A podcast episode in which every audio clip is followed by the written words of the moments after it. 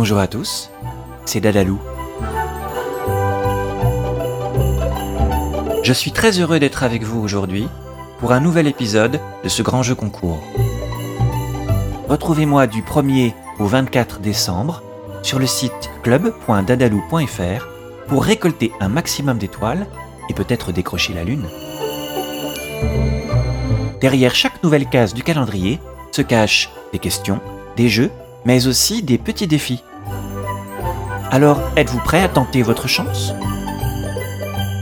Aujourd'hui, je vous propose de faire un peu de cuisine pour préparer le plus fameux des desserts de Noël. Du côté de la Provence, c'est un assortiment de mets, les 13 desserts. On y retrouve des fruits secs comme les noix, les noisettes, les figues séchées, les raisins secs, mais aussi des fruits confits, des fruits frais comme les oranges, les clémentines, les mandarines, les pommes, les poires, les dattes, mais également des nougats, des calissons au melon et à la pâte d'amande, et une fougasse appelée pompe à huile.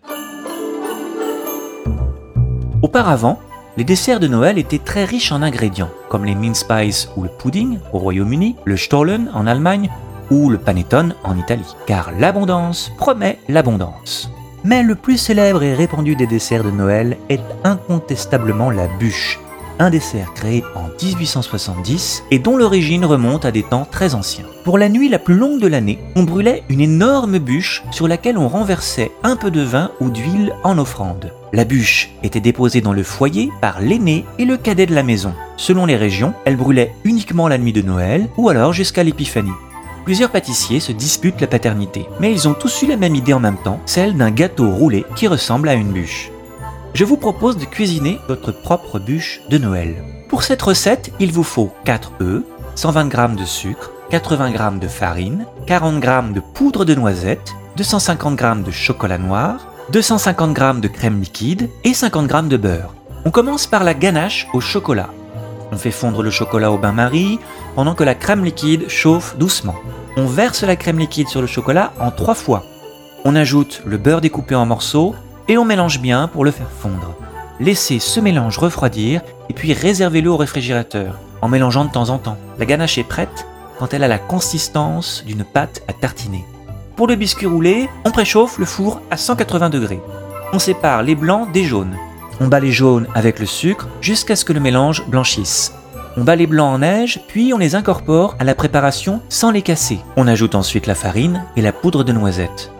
On verse cette pâte sur une plaque de cuisson rectangulaire, recouverte de papier sulfurisé, on lisse bien avec une spatule, puis on met au four pendant 10 minutes environ en surveillant avec attention.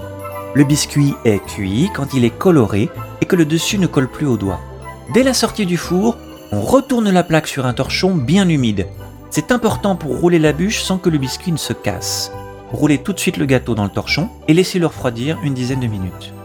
Quand la ganache a bien pris au froid, déroulez le biscuit et recouvrez-le de ganache. Et puis, roulez de nouveau le biscuit. Avec une spatule, on recouvre toute la bûche de ganache au chocolat.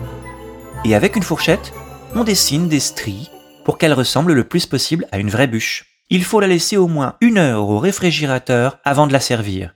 Vous pouvez même la préparer la veille. Ajoutez ensuite des petites décorations sucrées ou des petits sujets décoratifs et saupoudrez avec un peu de sucre glace pour la touche finale. Voilà, c'est tout pour aujourd'hui.